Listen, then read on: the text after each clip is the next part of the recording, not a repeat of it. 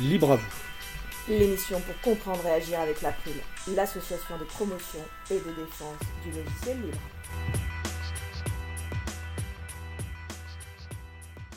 Bonjour à toutes, bonjour à tous. Vous êtes sur la radio Cause Commune 93.1 en Ile-de-France et partout ailleurs sur le site causecommune.fm. Donc la radio dispose d'un web chat, donc utilisez votre navigateur web et connectez-vous sur le site de la radio et cliquez sur chat et rejoignez-nous sur le salon web. Euh, nous sommes mardi 12 février 2019, nous diffusons en direct, mais vous écoutez peut-être une rediffusion ou un podcast. Soyez les bienvenus pour cette nouvelle édition de Libre à vous, l'émission pour comprendre et agir avec l'April, l'association de promotion et de défense du logiciel libre. Je m'appelle Frédéric Couchet, je suis le délégué général de l'April. Donc le site web de l'April c'est april.org, a p r i l.org et vous y trouvez déjà une page consacrée à cette émission avec tous les liens et références utiles, les détails sur les pauses musicales et toute autre information utile en complément de l'émission. Vous pouvez également nous faire des retours pour, nous indiquer ce qui vous a plu, mais aussi des points d'amélioration. Je vous souhaite une excellente écoute. Alors maintenant, nous allons passer au programme de cette émission. Nous allons commencer dans quelques secondes par une chronique de Jean-Christophe euh, Becquet, président de l'April, intitulée Pépite libre. Donc normalement, Jean-Christophe est avec nous au téléphone. Bonjour Jean-Christophe. Bonjour Fred, bonjour à tous. On se retrouve d'ici quelques secondes. D'ici une quinzaine de minutes, notre sujet principal portera sur le projet Software Heritage avec Roberto Di Cosmo qui est avec nous en studio. Donc bonjour Roberto. Bonjour Fred. Et en fin d'émission, nous parlerons du projet de loi pour une école de la confiance et des amendements proposant d'inscrire dans la loi la priorité au logiciel libre dans l'éducation. Et je salue à la réalisation de l'émission pour sa première euh, notre camarade Patrick Creusot sur la surveillance et l'aide d'Étienne Gonu, de Charlotte Boulanger et d'une autre personne dont je ne connais pas le prénom. J'en suis euh, désolé. Alors tout de suite, nous allons passer au premier sujet, donc avec la seconde édition de la chronique de Jean-Christophe Becquet, président de l'April, chronique qui s'appelle Pépite libre. Donc dans cette chronique, Jean-Christophe nous présente une ressource ou une licence libre, texte, images, vidéo, ou base de données, sélectionnée euh, pour son intérêt soit artistique, pédagogique, insolite, utile, et les auteurs de ces pépites ont choisi de mettre l'accent sur les libertés accordées à leur public. Donc la chronique du jour, Jean-Christophe, porte sur le dessin animé de Nina Palais, Copier n'est pas volé. Oui, en effet, dans ma chronique du mois de janvier, je vous invitais à découvrir la conférence Un faible degré d'originalité d'Antoine Defort dont la vidéo est disponible sous licence libre. Parmi ces sources d'inspiration, j'évoquais Nina Palais, et c'est sur elle que j'aimerais revenir aujourd'hui. Nina Palais est une artiste américaine, auteure de bandes dessinées et de dessins animés. J'ai donc choisi de vous parler d'un dessin animé de Nina Palais, Copier n'est pas volé, ou Copying is not theft en anglais. Il s'agit d'une vidéo très courte, elle dure à peine une minute de manière ludique et en chanson. Nina Palais dénonce l'amalgame entre le vol et la copie. En effet, le vol concerne des objets matériels, alors que la copie s'applique aux idées et aux œuvres de l'esprit, qui, elles, sont intangibles et immatérielles. Et c'est cette escroquerie intellectuelle que dénoncent les petits personnages de Nina Palais. Dans le Code pénal français, le vol est défini comme la soustraction frauduleuse de la chose d'autrui. C'est l'article 311.1. Donc le vol est une soustraction, c'est-à-dire qu'il prive sa victime de l'objet dérobé. Alors que pour la copie, c'est complètement différent. Copier, c'est multiplier. Je sais que le logiciel libre préserve vos libertés. Et je vous le dis. Alors nous sommes plusieurs à le savoir, sans que je sois privé de ma connaissance initiale. On voit bien qu'il n'y a pas soustraction. Les idées que je partage à travers cette chronique sont multipliées par le nombre d'auditeurs. Et en faisant le choix d'une licence libre pour ces émissions, Cause Commune encourage cette multiplication. Les héros du dessin animé de Nina Palais s'amusent à comparer le vol et la copie d'un vélo. En effet, dans leur monde immatériel, il est possible très facilement de faire des copies un simple coup de crayon, deux clics de souris et chacun peut en fournir une copie du vélo. Ils échappent à ce qu'on appelle la rivalité des biens matériels. C'est-à-dire le fait que chacun réalise une copie d'un objet nécessite une quantité importante de ressources et d'énergie. À l'inverse, depuis l'avènement d'Internet, la copie est grandement facilitée et son coût est devenu marginal. C'est un problème pour les défenseurs de l'ancien système, basé sur des rentes indexées sur le nombre de copies. C'est une formidable opportunité pour l'humanité. De plus en plus d'auteurs choisissent de partager leur travail sous licence libre. Alors aujourd'hui, j'ai envie de dire, copions et multiplions toutes ces pépites libres. Alors merci Jean-Christophe. Donc euh, ce dessin animé de Dina Palais dure euh, à peu près une minute. Alors les références sont sur le site de l'April euh, avec la version originale donc qui est en, anglais, une version française. Il y a aussi un lien avec des, des, versions modifiées parce que dans la dès le départ, Nina Palais, qui a diffusé euh, ce dessin animé sous licence euh, de mémoire CC by SA, donc Creative Commons partage à l'identique, a encouragé les personnes à faire des, modifications, à mettre ses propres musiques. Donc il y a, un certain nombre de, versions modifiées avec des musiques euh, assez sympas. ces petits personnages rappelleront les cartoons que qu'on connaît, avec notamment les petits personnages qui ont quatre doigts au lieu de, cinq doigts. et Nina Palais, ce dessin animé date de quelle époque? Est-ce que tu te souviens? Alors c'est relativement ancien en fait, hein. ça date de 2010, ça a 10 ans. Et euh, effectivement, comme tu l'as dit, euh, parce que Nina Palais a choisi une licence libre, euh, ce dessin animé a fait l'objet d'un grand nombre de reprises, d'adaptations, de traductions. D'abord, on, on, trouve dans un grand nombre de langues, donc on a mis le lien vers le, la version française, mais il y a aussi des versions en espagnol, en allemand. Euh, il y a des, adaptations avec euh, d'autres styles de musique. Et euh, on peut aussi télécharger les paroles, la partition. Voilà, donc c'est l'intérêt de, la démarche de Nina Palais, c'est que toutes les briques de sa création sont libres et qu'elle encourage effectivement la, création et la réutilisation. Et du coup, ben, en, dix ans d'ancienneté de cette vidéo, il y en a eu un grand nombre.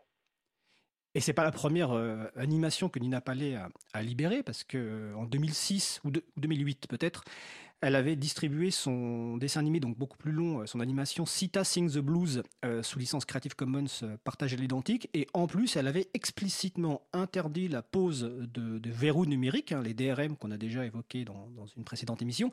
Donc Nina Palais est quelqu'un, une personne qui vraiment milite depuis, on va dire, 2008-2010, au moins, pour un mouvement de ce qu'on peut appeler la, la, culture libre. Et sur son site, donc ninapalais.com, on peut retrouver euh, ces différentes euh, productions et en plus effectivement de, la, de ce dessin animé donc copié n'est pas volé dont tu nous as parlé. Est-ce que tu souhaites ajouter quelque et, et, quel est le lien en fait, enfin le lien avec le logiciel libre? Alors en fait, c'est que ces licences libres qui sont aujourd'hui utilisées pour les œuvres de Nina Palais, donc les, les, œuvres, les licences Creative Commons, sont en fait les héritières des licences du logiciel libre. C'est-à-dire que le libre est né avec le logiciel libre euh, Richard Stallman en 1984. Et en fait, euh, avec le temps, euh, d'autres personnes ont eu envie de libérer d'autres ressources que des logiciels et se sont mis à réfléchir à des licences adaptées à des ressources non logicielles. donc ça a donné la licence art libre, par exemple, qu'on utilise à l'April, les licences euh, Creative Commons, euh, dont certaines sont considérées comme libres, et d'autres licences voilà, qui s'inspirent en fait des libertés du logiciel libre, mais pour les transposer à d'autres œuvres comme des textes, des images, des musiques ou des films et dessins animés dans le cas de Mina Et le principe de non-rivalité que tu as expliqué et qui est explicité dans cette, dans cette vidéo, évidemment, est, valable en fait pour toute œuvre de l'esprit, qui est une ressource en fait non exclusive et, et non rivale, c'est-à-dire que tout le monde a un libre accès à cette ressource non exclusive, et il n'est pas possible d'en exclure quelqu'un de, de l'usage d'une telle ressource, sauf évidemment à recourir soit à des euh, principes juridiques, soit à des principes techniques, comme les mesures techniques, qui des fois sont également protégées par des, enfin souvent protégées par des, des principes euh, juridiques. Euh, oui, tout à fait. C'est ce que j'ai appelé les, tenants de l'ancien système, en fait, hein, qui, eux, utilisent euh, des verrous juridiques et techniques euh, pour lutter contre cette facilité de copie des ressources qui pose bien des problèmes à leur modèle économique archaïque. Exactement. Et pour finir, je te laisserai le, mot de conclusion, ça, ça explique aussi pourquoi nous refusons le terme de, propriété intellectuelle, pour deux raisons principales. C'est que déjà, le terme propriété intellectuelle laisserait supposer en fait, qu'on peut réfléchir aux, aux œuvres de l'esprit comme on peut réfléchir à des objets matériels, alors que ce n'est pas le cas, ce n'est pas les mêmes propriétés. Euh, notamment ce que tu as expliqué, la non-rivalité. Et deuxième chose, c'est que le terme de propriété intellectuelle dans le droit englobe des domaines très différents qui vont du droit d'auteur au brevet et à plein d'autres choses, qui sont très différents dans leurs principes. Donc c'est pour ça que nous, on préfère parler spécifiquement d'un droit particulier, par exemple le droit d'auteur, et que dans son ensemble, le, terme propriété intellectuelle ne doit pas être euh, utilisé parce qu'il euh, pousse à réfléchir sur les œuvres de l'esprit comme on réfléchirait sur des œuvres matérielles. Est-ce que tu as une phrase de conclusion? Est-ce que tu veux rajouter quelque chose, euh, cher Jean-Christophe? Oui, juste dire que Nina Palais a fait, donc, euh, comme tu l'as dit, d'autres euh, dessins animés, notamment un autre dessin animé de sensibilisation au libre qui montre à quel point toute œuvre créée s'inspire des œuvres existantes. Et donc voilà, je vous invite à découvrir ça. Et puis dans l'attente, eh bien, je me mets en recherche d'une nouvelle ressource libre pour euh, la chronique libre du mois prochain. Un grand merci et bonne écoute pour la suite de l'émission. Merci Jean-Christophe et on se retrouve le mois prochain. Et donc nous allons euh, passer par une petite pause musicale qui va être relativement courte vu qu'elle dure 59 secondes. Et évidemment, c'est la bande son donc du dessin animé de Nina Palais, Copier n'est pas volé.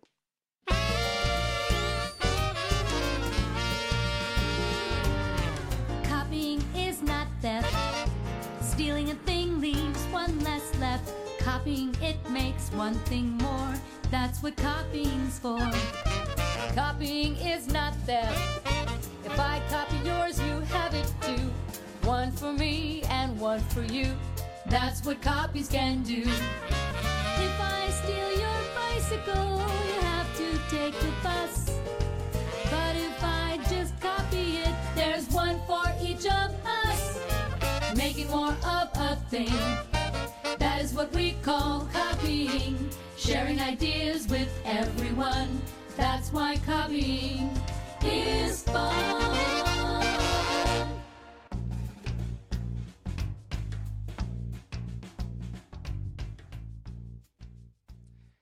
Vous êtes de retour sur euh, Cause Commune 93.1 en Ile-de-France et partout dans le monde sur causecommune.fm.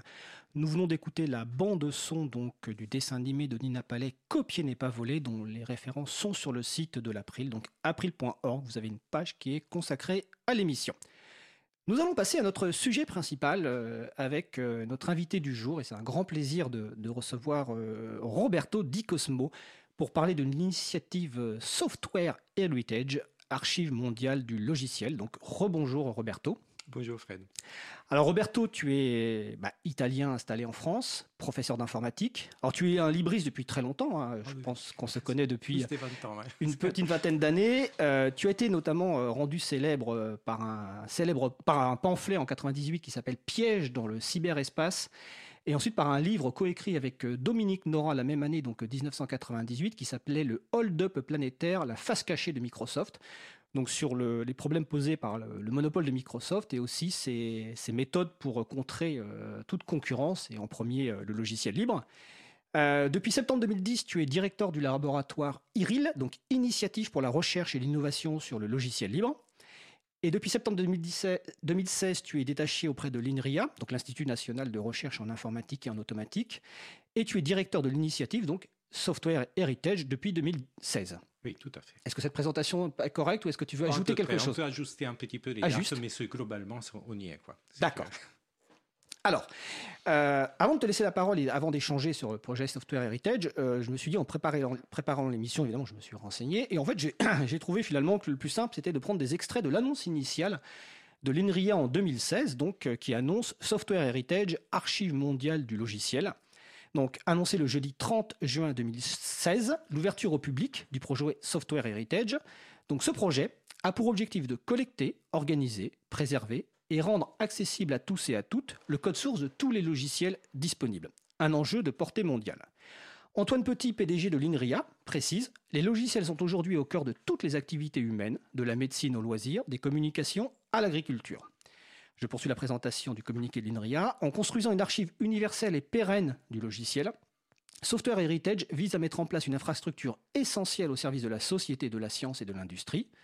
Software Heritage vise à construire à la fois une moderne bibliothèque d'Alexandrie du logiciel, le référentiel unique du code source et un grand instrument de recherche pour l'informatique. Le projet va permettre de préserver et diffuser la connaissance aujourd'hui encodée dans le logiciel et augmentera notre capacité d'accéder à l'ensemble de l'informatique numérique, de l'information numérique. La base s'appuiera notamment sur une infrastructure distribuée, on y reviendra, de manière à garantir la robustesse et la disponibilité des données. Et lors de l'annonce, il y avait deux premiers partenaires internationaux s'étaient déjà engagés pour le soutenir le projet et l'aider à grandir. Microsoft, on vient parler, ainsi qu'une institution publique au service de la recherche scientifique, le DANS de la Royal Academy des Pays-Bas. Tout à fait.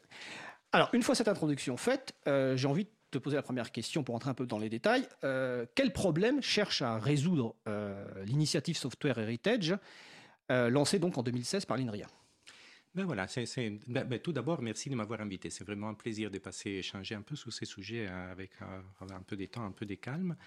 Ben, si tu es comme tous ces Fred, ça fait longtemps qu'on s'occupe des logiciels, des logiciels libres, des codes, d'informatique en général, donc on a vu pas mal d'évolutions de notre société. Aujourd'hui, on est tous d'accord que le logiciel est quelque chose d'essentiel.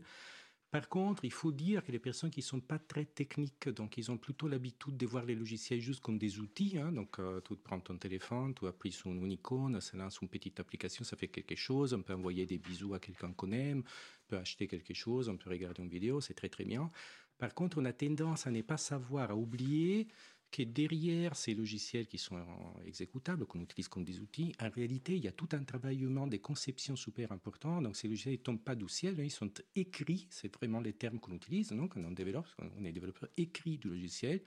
On les écrit dans des langages de programmation en produisant ce qu'on appelle les codes sources. Et c'est les codes sources des logiciels qui contiennent vraiment la connaissance qui est nécessaire pour faire fonctionner ces logiciels-là. Est-ce que tu peux expliquer peut-être euh, juste ce qu'est le code source aux personnes qui nous écoutent? Voilà, donc, bon, on peut, on peut prendre l'analogie habituelle qu'utilise aussi Richard à un moment donné sur l'histoire des recettes de cuisine. par exemple, on peut voir, vous avez un gâteau que vous aimez beaucoup, alors ça c'est un peu l'exécutable, donc vous coupez les tranches et vous mangez, c'est super. Euh, par contre, s'il faut les refaire, c'est un peu compliqué si on ne vous a pas expliqué comment on l'a fait. Et donc, en général, on s'échange des recettes des cuisines dans lesquelles on a dit dans quel ordre, on a mis quel ingrédient, pendant quel temps, etc. etc. C'est un peu la même idée, ou aussi dans la musique, vous pouvez écouter de la musique qui est fantastique, mais euh, pour la refaire, cette musique-là, normalement, on a besoin d'une partition, et les partitions, c'est pas facile de reconstruire juste en écoutant la musique telle qu'elle est. Il faut savoir qu'en les cas de logiciel, c'est un peu la même histoire, sauf que c'est énormément plus compliqué. C'est à partir d'un binaire à construire, c'est un binaire, c'est le terme qu'on utilise pour les exécutables, les applications qu'on voit, euh, reconstruire ce qu'on appelle les codes sources, qui est la représentation du logiciel qui est préféré pour un développeur pour les modifier. Hein, c'est vraiment la définition formelle. C'est énormément difficile aussi en partie parce que très souvent dans ces logiciels, on a plein de commentaires ou d'annotations qui sont faites pour les êtres humains pour les relire et qui disparaissent. Qui sont supprimés dans la phase de cuisson quelque part. Voilà, la phase de cuisson, ça disparaît. On ne les retrouve pas dans l'exécutable qui tourne sur la machine, donc on a complètement perdu de l'information. Donc ça, c'était un peu les préalables, parce qu'effectivement, on parle souvent des logiciels, mais on oublie que ces logiciels sont fabriqués à travers une forme qui est ces codes sources, qui est vraiment précieuse. Ce sont une forme d'écriture nouvelle, technique. On sort des littératures techniques du XXIe siècle qu'on est en train de mettre en place. Ça ressemble quand même à un langage quelque part naturel, parce qu'il y a une grammaire, il y a un vocabulaire. Et en fait, n'importe quelle personne, y passant du temps, peut apprendre à écrire du code ou à le comprendre. Mais tu fais très bien de les dire en fait parce que tu ne faut pas non plus se sentir rebooté par les codes sources. C'est comme c'est la même chose que dans la littérature. Hein. Vous savez, on utilise tous les français. Alors moi avec un peu d'accent, mais je veux dire normalement on utilise tous les langues françaises. Pourtant, il y a des textes qui sont très faciles à lire, il y a des textes qui sont beaucoup plus compliqués. Donc il faut y passer du temps pour comprendre ce que ça veut dire. Et dans les cas des programmes, c'est un peu similaire. Donc il y a des programmes qui sont très simples à aborder et des programmes qui sont plus complexes, et nécessitent plus de temps, comprendre des notions plus avancées. Mais disons, ça quand même la portée, pas de tout le monde, mais je veux dire, si on avait mis un peu d'énergie, on arrive à comprendre ce qui se passe derrière. Donc, et c'est vraiment une production humaine. Donc, ce, premier point, je te laisse continuer, c'est l'importance du code source dans le domaine, quand on parle de logiciel. Absolument. Et donc, ça sera l'un des points centraux de Software Heritage. Je te laisse poursuivre. Et donc là, la, la question, c'est on s'est aperçu qu'effectivement, dans notre monde, et, c'était très surprenant, parce que tu sais, je peux poutrer tous ces... Euh, là, les, les ne peuvent pas les voir, mais moi, j'ai un peu la barbe blanche, là, je commence à avoir un certain âge. N'empêche, comme informaticien, je pense toujours au futur, on est toujours projeté vers le futur.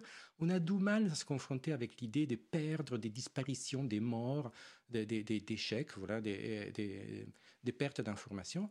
Donc on ne réfléchit pas trop, on est toujours dans la dynamique de construire des choses nouvelles.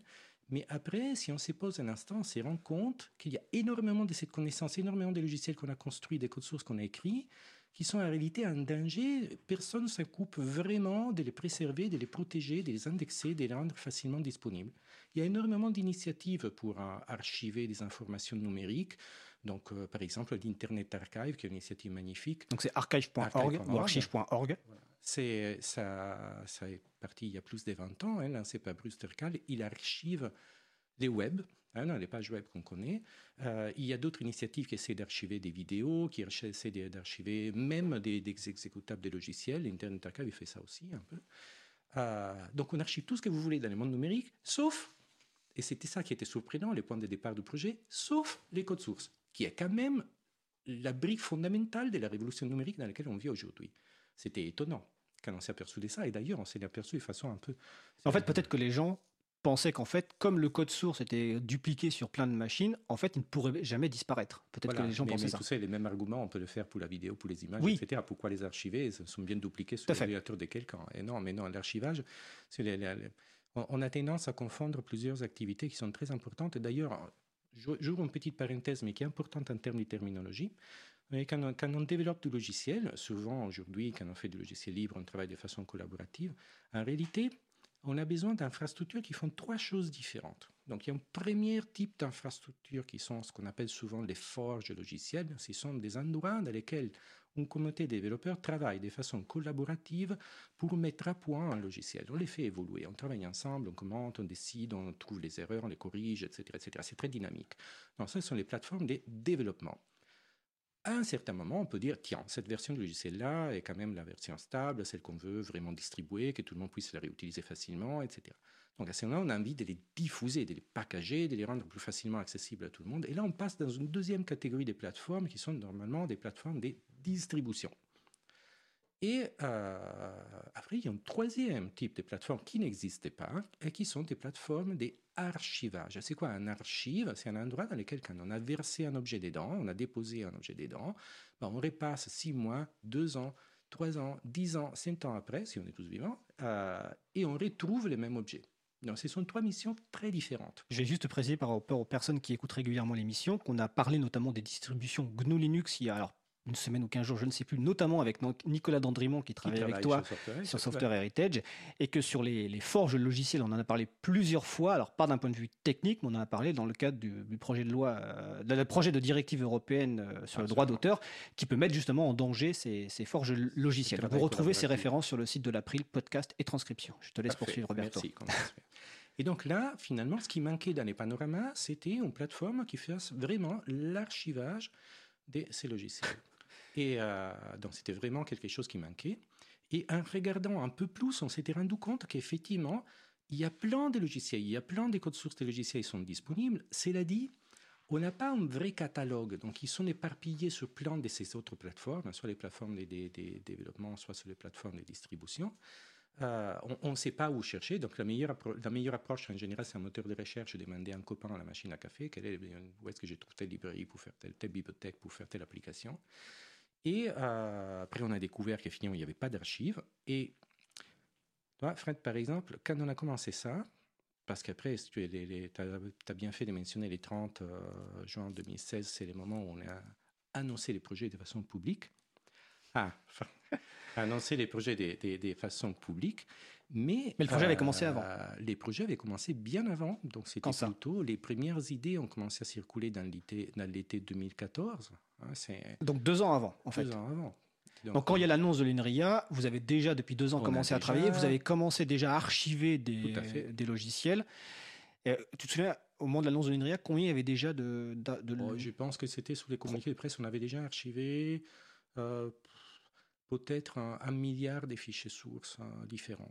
Un milliard, de, fichiers, sources, d'accord.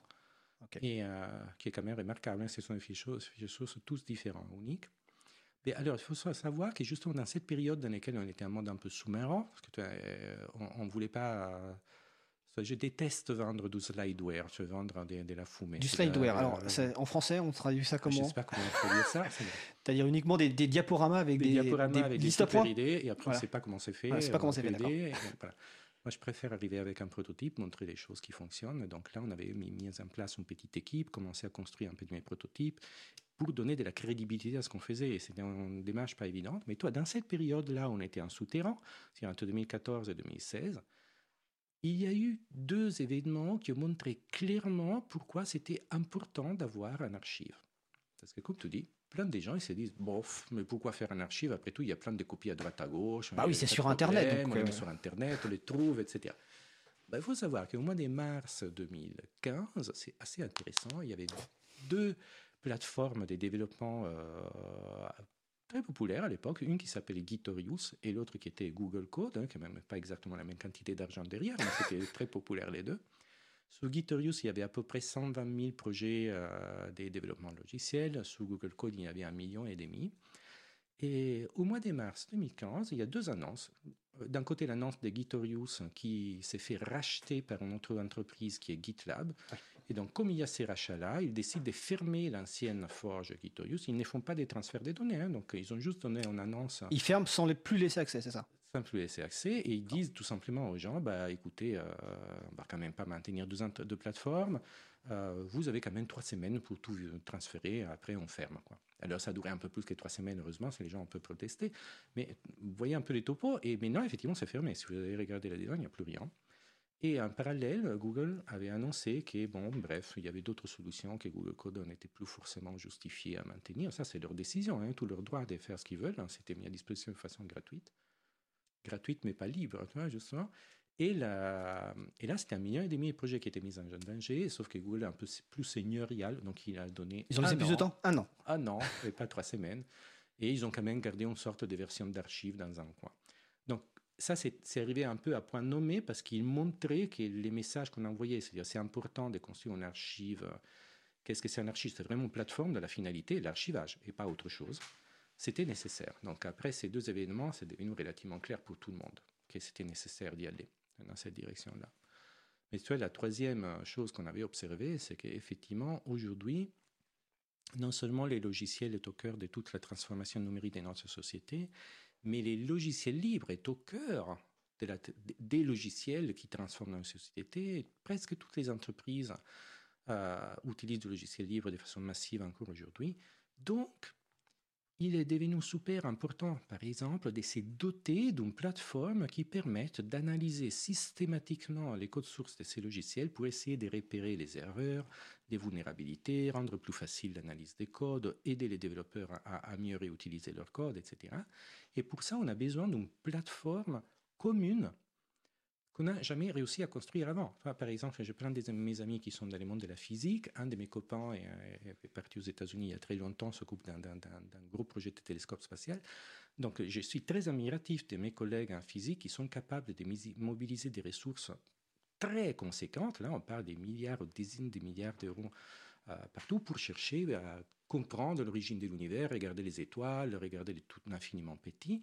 Alors, ça, c'est super important. Hein, J'ai rien contre. Au contraire, c'est très admiratif du fait qu'ils arrivent à le faire. Par contre, nous, dans le monde de l'informatique, qui est pourtant les moteurs de la transformation numérique, jusque-là, on a été un peu incapable de fédérer les mêmes types d'efforts pour avoir une plateforme commune qu'on puisse de façon mutualisée, réutiliser pour travailler ensemble pour améliorer la qualité des logiciels que nous développons. Évidemment, chaque, grosse entreprise a son propre système interne. Dans les mondes associatifs, chacun essaye de mettre en place son propre outil ou technique sous tel ou tel autre endroit. Mais les rêves, ça serait d'arriver à faire quelque chose comme les CERN pour, les, pour, pour les recherches sur le nucléaire ou les grands réseaux de télescopes spatials pour explorer les galaxies, ben nous, on a besoin d'une infrastructure pour explorer la galaxie du logiciel aujourd'hui et ça n'existait pas. Donc c'était vraiment ces trois constats, pas de catalogue, pas d'archives, pas d'infrastructure de recherche. La situation n'était pas idéale, donc il fallait essayer de faire quelque chose. Et donc en mettant en place les projets Software Heritage, on essaye très humblement, hein, parce qu'on n'est pas Google, on n'a pas, pas des dizaines de milliards comme, certains de mes copains qui travaillent ailleurs, mais on essaye très humblement de construire une réponse à ces trois besoins et de les faire en essayant de mettre de son côté tout les atouts pour minimiser les risques que les projets échouent, c'est-à-dire pour maximiser les chances de succès. Chances de succès Alors tu dis on. Donc le projet a été annoncé, le projet a été annoncé par l'INRIA et comme je, l'ai dit tout à l'heure, tu es détaché à l'INRIA donc euh, depuis quelques années. Mais alors qui est ce on C'est-à-dire qui a lancé ce projet en dehors de l'INRIA s'il y en a d'autres? Qui sont les partenaires? Euh, comment est financé ce, projet? Tu as parlé d'une équipe. Euh, alors, est-ce que c'est une équipe de. Je pense que tu as une équipe de, je sais pas, 500 personnes pour travailler avec toi. Ah oui, j'aimerais bien. Donc, c'est. c'est dans le monde de l'informatique, comme tout sait bien, très souvent, les révolutions, on les fait un tout petit nombre. Voilà, donc. On grandit plus tard. C'est quoi l'équipe Software Heritage? Voilà, essaie de nous expliquer qui est ce. Je, ce, Alors, tout ça est né, et tu avais mentionné l'IRIL, effectivement, dans, dans cette structure qu'on avait mis en place en 2010 pour essayer de de tisser des liens entre des communautés de développeurs, des entreprises, des chercheurs qui s'intéressent aux problèmes euh, nouveaux, scientifiques qui viennent quand on fait du développement de logiciels libres. Euh, dans l'été 2014, autour de la machine à café, euh, c'est qu'on dit souvent que les développeurs sont des machines qui convertissent du café en code, hein, mais des fois on les convertit en idées plutôt que des codes directement. Ou, des pizzas en code des fois. Des pizzas ou des boissons socialisantes quelconques, hein, ça n'est pas nécessaire de prendre la caféine tout le temps. Mais là, on discutait de plein de choses. Donc, à partir d'autres idées, d'autres projets de recherche qu'on avait en tête, là, on s'est aperçu qu'il y avait ces problèmes. Et donc, on a passé quand même plusieurs mois à discuter à plusieurs. Donc, c'était moi à l'origine, il y avait Guillaume Rousseau, il y avait Stefano Zacchiroli, il y avait d'autres personnes qui sont greffées dessous petit à petit. Et on a euh, identifié les problèmes, on a écrit une sorte de position, euh, excuse-moi, en français, des, note d'opportunité, on pourrait dire, qui faisait un bilan de la situation, parce que même si les problèmes existent, ça ne veut pas dire que nous sommes capables de les résoudre. De les résoudre, n'est-ce pas? Donc la question est de dire, bon, le problème est là, est-ce que vraiment on a les rangs solides pour essayer d'aller dans cette direction-là, et comment on peut faire, qu'est-ce qui existe? Et sous la base de cette note-là, on avait euh, pensé qu'il y avait une opportunité de faire quelque chose de, bien avec euh, un peu de ressources initiales. Avec ça, j'étais allé voir les directeurs d'Eniria à l'époque, qui était Antoine Petit, euh, et, là, il faut dire, hein, effectivement, ça, ça, fait partie de la chance des fois. Donc, euh, il, a été convaincu de l'opportunité de cette mission et donc il a pris la décision de donner cette impulsion initiale. Quand, donc, toi, quand on dit on, il y a des gens qui ont des idées, mais toi, des idées sans les ressources pour les implémenter, il y en a plein dans les, dans les tiroirs. Hein. Donc, le soutien du directeur a été une grande aide, évidemment. un grand mais aussi toute l'institution. Stoigneria est une institution qui, à l'origine, avait été capable, il y a 22 ans, de soutenir le lancement de W3C, qui est euh, le World Wide Web Consortium, qui est le consortium mondial qui maintient les standards du web et qui a mm. permis au web de devenir ce qui est devenu maintenant. Donc, ils ont déjà montré leur capacité de soutenir des projets sur le long terme et de façon partenariale. Pas en disant c'est à moi, c'est rien, euh, mais en disant OK, on travaille à plusieurs. Donc ça, c'était un peu les débuts. Euh, là, on a commencé à avoir un peu de ressources pour travailler. Quand je dis un peu de ressources, c'était un ingénieur. Hein. Mais après, c'était Antoine Dumont qu'on avait recruté comme un premier ingénieur. Après, il y a Nicolas Dandrimont qui est arrivé sous la semaine passée, qui nous rejoint quelques mois après. Et là, on a commencé un petit peu à construire mais la mission dès le départ était de ne pas être tout seul, de ne pas être juste INRIA. Il fallait avoir d'autres partenaires autour. Et donc là, c'était un travail énorme. Si tu regardes l'historique, on n'est pas encore public. Hein, on est en train de parler de 2015, avant l'annonce en 2016. Et euh, là, on essaye de contacter plein d'entités. Donc, la Free Software Foundation, on a, contacté l'Open Source Initiative, on a contacté Creative Commons, on a contacté des sociétés savantes françaises, européennes, internationales, on a contacté des fondations comme la Fondation Linux, la Fondation Eclipse, euh, plein, d'autres structures comme ça, pour leur dire qu'est-ce qu'on allait faire, pour savoir s'ils allaient nous S'ils voulaient soutenir, euh, participer. là, on a obtenu un soutien qui était important, mais qui était un soutien moral, pas financier. Il faut quand même payer le développeur à fin du mois. Ça ne suffit pas d'être un soutien moral. Mais c'est très important parce que en tout cas, ces structures qui sont des structures importantes dans le monde du logiciel libre, Exactement. ont considéré que ce projet était fondamental. Donc, il fallait le soutenir, au moins moralement déjà. Et donc là, si tu vas par exemple sur les sites des Sortwage d'aujourd'hui, www.sortwage.org, tu vas regarder dans la partie euh, soutien. Dans les soutiens, il y a des, témoignages. Ces témoignages, il y a une cinquantaine de euh, lettres officielles de tout un tas d'entités diverses et variées qui disent pourquoi ils considèrent que le sujet est important et pourquoi le projet est structurant pour eux. Euh, là, on avait déjà commencé à avoir des premiers contacts avec l'UNESCO, parce que c'est quand même une mission universelle, c'était bien naturel de travailler. Mais euh, là, ça ne suffisait pas.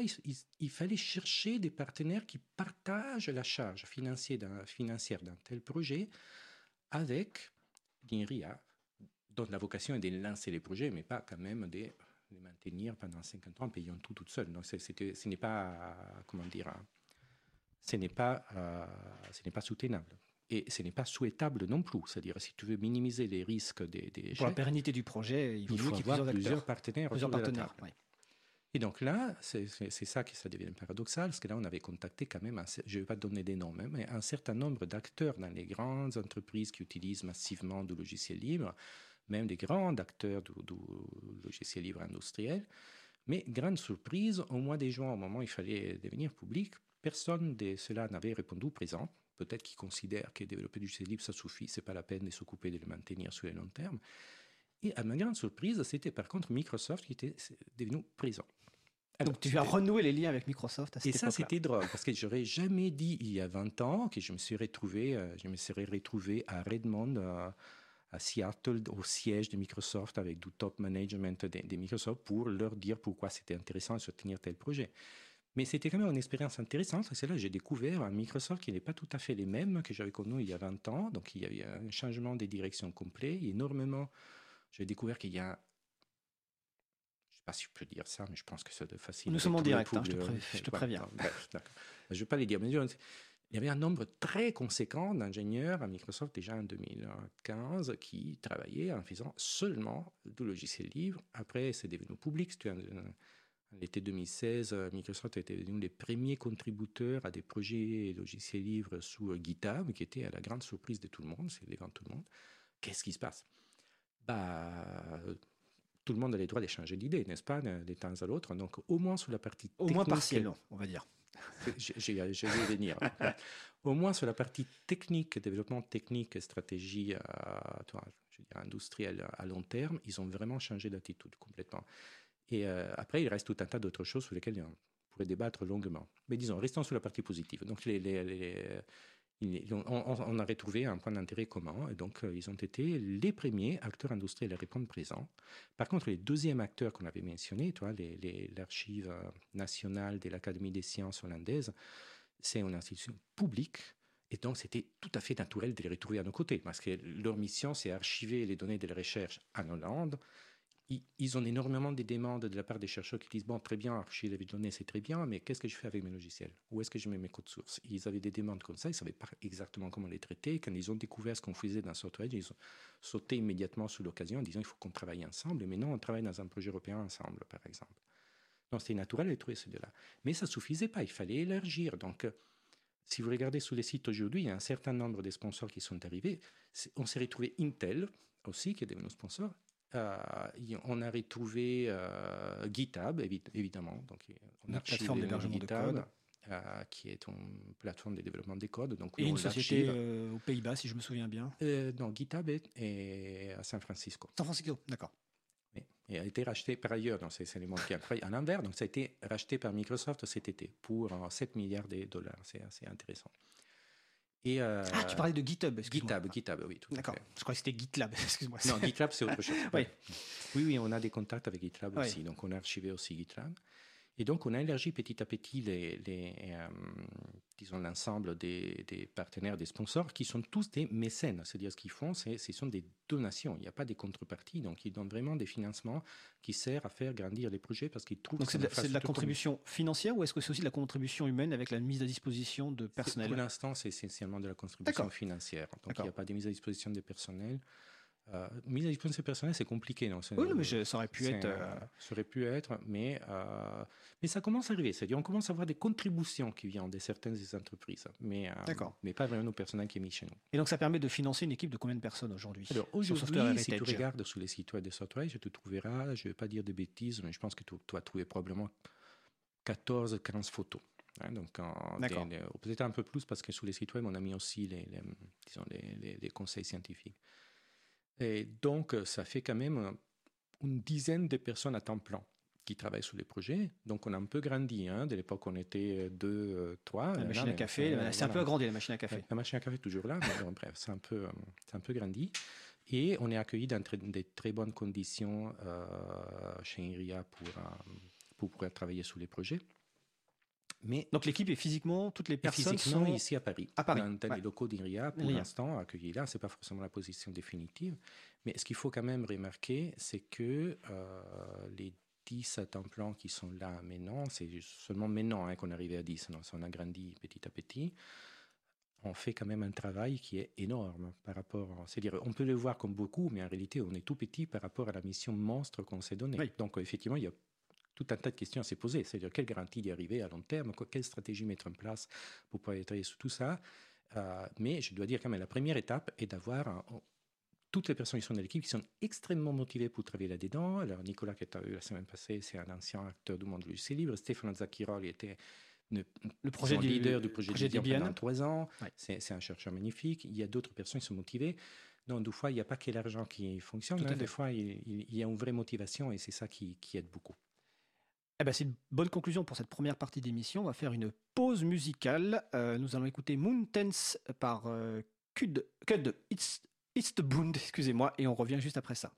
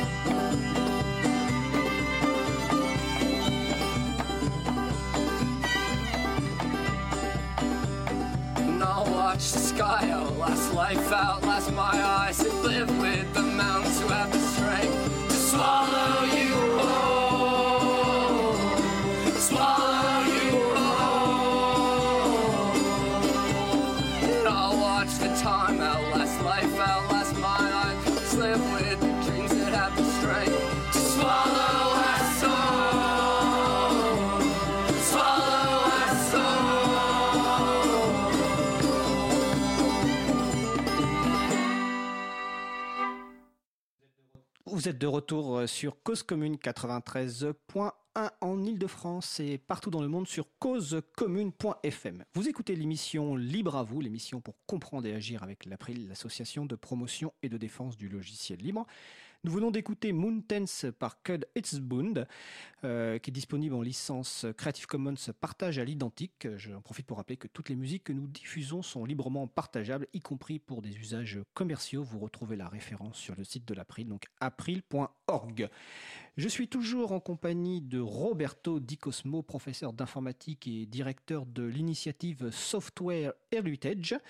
Euh, nous, allons poursuivre la discussion. Nous avons parlé avant la pause musicale ben, un petit peu d'où venait le projet, les raisons pour lancer ce projet, où ce projet en est, où cette initiative en est aujourd'hui, avec une équipe euh, certes réduite, mais de gens très très motivés et de libristes euh, de longue date. On a cité plusieurs noms.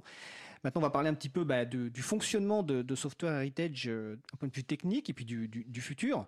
Euh, donc peut-être première question, Roberto, le Software Heritage, c'est une archive. Euh, donc tout à l'heure, tu disais que euh, le but c'était de garantir la pérennité de ces codes sources pour un patrimoine culturel, économique, industriel et, scientifique. Mais alors, cette archive, elle est hébergée sur les internets, comme on dit, quelque part. Est-ce qu'elle est sur plusieurs sites? Comment techniquement ça, fonctionne? Effectivement, c'est une très bonne question. Quand on réfléchit à un projet comme on se place dans une logique de long terme. La question de comment maintenir l'information à long terme est cruciale. Alors, il y avait essentiellement deux choix qu'on pouvait faire au début. Un premier choix, ça aurait été de dire euh, ben, on construit un super euh, data center, euh, un centre de données ultra sécurisé, complètement. Une solution à la française, quoi. Je ne sais pas à la française, Et voilà, on prend les meilleurs ingénieurs du monde, on cache tout, et on dit à tout le monde, circuler, il n'y a rien à voir, on a les meilleurs du monde, on ne sera jamais piraté, on ne perdra jamais les données, on ne fera jamais d'erreurs, etc. Alors, euh, à nouveau, comme j'ai un peu des, poils blancs dans la barbe, je sais très bien qu'en général, ce type d'approche marche peu. Hein. donc, euh, j'ai dit, au, moins, moi, moi je ne suis pas capable de faire fonctionner comme ça. Donc, on a préféré prendre une stratégie différente, qui est de dire, on sait qu'il y aura des erreurs, on sait qu'il y aura des pertes de données, on sait qu'il y aura des problèmes. Donc, euh, tu peux avoir un, centre de données qui brûle, il peut avoir un tremblement de terre, il peut avoir un, dire, un pirate qui rentre dedans, qui détruit des données, on peut voir des problèmes. C'est inévitable, ça fait partie de la vie. Donc il faut structurer les projets de telle façon qu'ils résistent à ces types d'erreurs, hein, qu'ils soient résilients sur le long terme. Et donc qu'est-ce que ça veut dire? C'est que la base de notre stratégie est, un, de faire en sorte que toute l'infrastructure qu'on construit, qu'on construit nous, soit entièrement faite en logiciel libre pour rendre plus facile à d'autres de la, à d'autres de la répliquer ailleurs. Deux, d'avoir un réseau des miroirs à niveau planétaire dans lesquels l'ensemble des données que nous collectons est réparti et distribué. Et là, on utilise en particulier une terminologie qui est un peu particulière dans, dans, notre projet. On ne l'a pas formalisé, mais on peut la partager déjà aujourd'hui. On utilise le terme copie pour une copie entière euh, de toutes les données qui sont dans l'archive, mais qui est sous notre responsabilité. Et donc, par exemple, aujourd'hui, Software Heritage dispose des trois copies de l'archive sont deux qui sont dans les locaux IRIA chez nous et une qui est sur une plateforme Azure qui est sponsorisée par Microsoft. Donc c'est les mêmes données. C'est les mêmes données, mais sur trois sur trois infrastructures physiques différentes. Différentes, mais toutes les trois infrastructures sont sous notre contrôle, le contrôle de l'organisation Software aujourd'hui. Donc, l'effet que ça soit à trois endroits euh, physiquement différents et pas forcément la même technologie, parce que toi, sur Azure, même si c'est une base Debian, en réalité, bon, la techno derrière les machines, etc., c'est un autre endroit que chez nous. C'est un peu rassurant, mais imagine qu'on devienne tous fous, les 10 dans, l'équipe, et on décide de tout détruire, hein, de, de, brûler tout, meurt sans son avec tous les Philistins, comme on dit, on pourrait les faire. Et, donc, il faut quand même se protéger de ces dommages-là. Et donc, là, on a besoin de ce qu'on appelle des miroirs. Alors, qu'est-ce que c'est un miroir? Un miroir, pour nous, c'est une copie, mais qui est sous les contrôles administratifs et techniques de quelqu'un d'autre. C'est d'une entité qui n'est pas software mais avec qui, évidemment, on a passé des accords pour des questions d'éthique, juridique, etc., mais qui n'est pas nous. Et donc là, c'était dans notre plan depuis le départ. Et là, en décembre passé, on a annoncé, décembre passé, il y a quelques semaines, on a annoncé euh, d'avoir qu'on a signé les premiers accords pour la création d'un miroir. Euh, et alors, ça sera en Suède, ça serait porté par une société qui s'appelle FOSS-ID. Et donc, c'est. Euh, alors, c'est pas encore fait, hein, la partie technique s'est développée, mais au moins, l'accord est là. Et on met les premières pierres de cette réseau, ces, ces réseaux des miroirs qui va nous protéger de la perte des données. Et alors, c'est très intéressant d'en parler aujourd'hui. Tu avais mentionné la réforme du droit d'auteur. Il y a plusieurs dangers qui guettent un projet comme les nôtres. Il y a des dangers techniques. Par exemple, tu as cassé un disque, tu as perdu des choses, tu t'es trompé dans, un logiciel qui a corrompu toutes les données. Ce sont des choses qui peuvent arriver. Mais il y a des risques d'une certaine façon plus subtils, plus néfastes, qui sont des risques juridiques. Donc il se peut qu'un euh, miroir ou une copie de l'archive se trouve dans un pays ou dans une zone géographique dans lequel, à un moment donné, sont passés des textes des lois qui rendent euh, difficile, voire impossible, voire illégal, de faire ces travaux d'archivage. Et c'est effectivement ce qui est en train d'arriver avec cette fameuse réforme du droit d'auteur, un article 13 qui oblige toutes les plateformes qui partagent du contenu couvert par les droits d'auteur de mettre en place des filtres avec des autorisations, des ayants droit qui est très... Donc on ne va pas rentrer dans ça, ce n'est pas le sujet aujourd'hui. Je précise qu'on en parlera la semaine prochaine avec euh, Anne-Catherine euh, Laurent qui travaille au, pour le groupe des Verts au Parlement européen, parce que cette semaine, il y a une négociation interministérielle au niveau européen qui se, déroule, donc on en saura plus à la fin de la semaine, et la semaine prochaine, on fera un point là-dessus. Absolument. Et donc, effectivement, ces débats-là, ça nous a pris, nous, côté software, pas mal, pas mal de temps, parce qu'on les voyait comme un danger pour les travaux qu'on est en train de faire, c'est un vrai danger. Et, euh, donc, l'effet d'avoir des miroirs dans d'autres euh, juridictions, ça protège aussi des risques juridiques, il n'y a pas seulement les risques techniques. Donc en fait, dit, ça c'est l'objectif. C'est l'objectif. Il faut y arriver, donc ça prend un peu de temps hein, d'y arriver. Mais donc le principe technique, pour qu'on va, on va le répéter pour que les, les personnes le comprennent bien, donc il y a trois archives sous le contrôle du projet Software Heritage, dont deux qui sont sur une infrastructure INRIA, une, une infrastructure Azure Microsoft. Et en plus de cela, il y a un principe de miroir sur lequel Software Heritage n'a pas d'accès, on va dire, euh, direct de contrôle. L'écriture. À part euh, un contrat. Et là, le premier projet de miroir, donc c'est FOSS-ID. Alors FOSS-ID, ça veut dire euh, Free and Open Source Software ou ça veut rien dire C'est une entreprise qui, est, qui est en Suède qui fait de l'analyse des codes pour des questions de licence. D'accord, donc ils sont intéressés. Donc on voit d'ailleurs l'intérêt du projet, c'est des gens qui sont intéressés aussi par rapport à l'analyse de code, qui est un point très important. On pourrait imaginer que des, des universités soient intéressées pour les étudiants pour mettre à disposition. Par exemple. Parce qu'on sait très bien que quand on a pris l'informatique tous les deux, toi peut-être un petit peu avant moi, comme tu le dis, avec ta, barbe un peu blanche, euh, la meilleure façon souvent d'apprendre, ben, c'est de regarder ce qui a été fait par d'autres personnes. Donc des universités pourraient être intéressées par cette masse de code euh, disponible. Ah, D'ailleurs, j'ai une question avant de poursuivre sur la partie euh, archive miroir. Est-ce que c'est que des logiciels libres Est-ce que c'est que des codes sources de logiciels libres qui sont hébergés dans le projet Ou est-ce que ça peut être des codes sources d'autres logiciels? Oui, c'est une très bonne question. Effectivement, en réalité, je vais même généraliser la question. La question est de savoir comment on décide qu'est-ce qui mérite d'être archivé dans l'archive des Software Heritage. Et effectivement, la position qu'on a prise dans Software Heritage est quelque chose qui, qui, qui, fait un peu dresser les cheveux sous la tête quand, quand j'en parle avec des gens qui sont habitués de l'archivage traditionnel, que ce soit dans des bibliothèques ailleurs. Euh, nous, on a pris une position très particulière. On essaye d'archiver tous les codes sources qui sont publiquement disponibles, c'est-à-dire auxquels on peut avoir accès. Donc, on ne filtre pas spécialement sous l'effet qu'ils soient des beaux logiciels ou des, pas, des logiciels pas, pas très beaux, ou que la licence permette explicitement la redistribution, donc qu'ils soient vraiment des logiciels libres, ou que ce soit juste des codes qui ont été mis à disposition ben, dont la licence n'est pas super claire, etc. Mais elle permet au moins de faire la copie. Au moins de faire la copie. Voilà. voilà.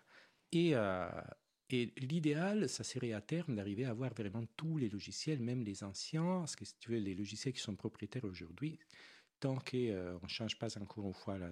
On n'étend pas le hein. droit d'auteur euh, au-delà au-delà de ce qui est raisonnable, qui est déjà, ce qui est déjà le cas, oui. Voilà. D'accord. Et normalement, au bout des 70 ans, ils deviennent un domaine public. Donc, au moins, essayer de les Après la mort de l'auteur. Oui. en réalité, pour les logiciels industriels, c'est à partir de leur mise sous les commerces. Ah, pour les logiciels industriels, d'accord. Oui, oui, pour les logiciels industriels. Et euh, effectivement, pour le moment des auteurs, là, c'est un peu compliqué. Mais l'idée, ça serait mieux de les avoir, question de pouvoir les mettre à disposition plus tard. Et là, j'aurais plein d'anecdotes à raconter, mais on ne veut pas y rentrer maintenant. Oui, parce que sinon, on n'aura pas le temps dans l'émission. Ce sera une deuxième émission. Voilà. Donc c'est tout ce code en fait qui est disponible sur Internet. Euh, on essaie de les collecter. Et maintenant, on a ouvert plein de pistes. C'est-à-dire, les, techniquement, je vais donner quelques éléments techniques supplémentaires. Pour les grandes plateformes de développement, comme GitHub, qui est très populaire aujourd'hui, ou GitLab, ou même la, Forge INRIA, ou même Framagit, qui est la, Forge mise à disposition par Framasoft ici en France, ce qu'on fait, on met en place un mécanisme de moissonnage automatique. C'est-à-dire, on va collecter toutes les données, qui sont, tous les logiciels qui sont disponibles là-dessous, et on les intègre automatiquement. Par contre, on a aussi rajouté des pistes pour pouvoir, de façon explicite, déposer des logiciels, par exemple des logiciels développés dans le cadre de, la recherche, de, la recherche académique, pouvoir les déposer. Là, on a fait un partenariat avec un portail national qui s'appelle HAL. Et après, on a aussi ouvert un service. HAL HAL. Donc, c'est une sorte de portail open access pour l'accès ouvert aux publications. Et maintenant, il y a un mécanisme pour déposer aussi du code scientifique dedans. Et euh, plus récemment, on a ouvert un mécanisme qu'on appelle passer à l'anglais Save Code Now, donc c'est possible d'aller sur Sauvegarder votre, votre code maintenant. Maintenant. Donc c'est possible de nous indiquer qu'il y a certains endroits dans lesquels il y a du code important. Et donc euh, en nous indiquant cette piste-là, après nous, on les, on les rajoute au moissonneur. Oui, parce qu'en fait, euh, euh, Évidemment, Software Heritage ne peut pas avoir connaissance de tout le code qui existe sur Internet, enfin, ça paraît compliqué. J'ai une question sur les, sur les plateformes que tu as citées, l'hébergement de, de logiciels. Est-ce que ces plateformes donnent un accès complet, exhaustif à l'ensemble des codes qui sont hébergés. Est-ce que, est que Software Heritage a une, certitude de pouvoir en fait récupérer tout le code qu'hébergent ces, ces plateformes d'un point de vue technique? Bah, D'un point de vue technique, la réponse est oui. Disons, techniquement, c'est compliqué, on ne va pas rentrer dans les détails, mais oui, on peut y arriver. Et par exemple, tout ce qui est disponible publiquement sous GitLab ou sous GitHub, etc., techniquement, on est on pourrait être capable d'obtenir absolument tout et d'être à jour même très très rapidement. Après, il ne faut pas oublier hein, qu'on est une petite équipe, qu'on a commencé avec des ressources relativement limitées. Donc, si on avait des milliards, on ferait beaucoup plus. On n'a pas de milliards. Ma question, c'est pas forcément sur l'équipe, c'est sur la.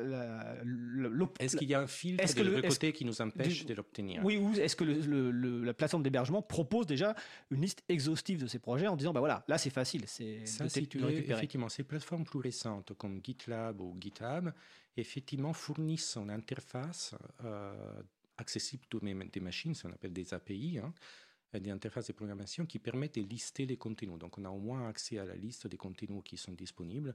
Et après, si on peut suivre les fils d'événements, on peut télécharger les choses de façon plutôt raisonnable. Des anciennes plateformes comme SourceForge qui existaient déjà il y a 20 ans et qui sont un peu sur le déclin. sur le déclin, mais il y a encore des logiciels très importants qui sont développés dedans.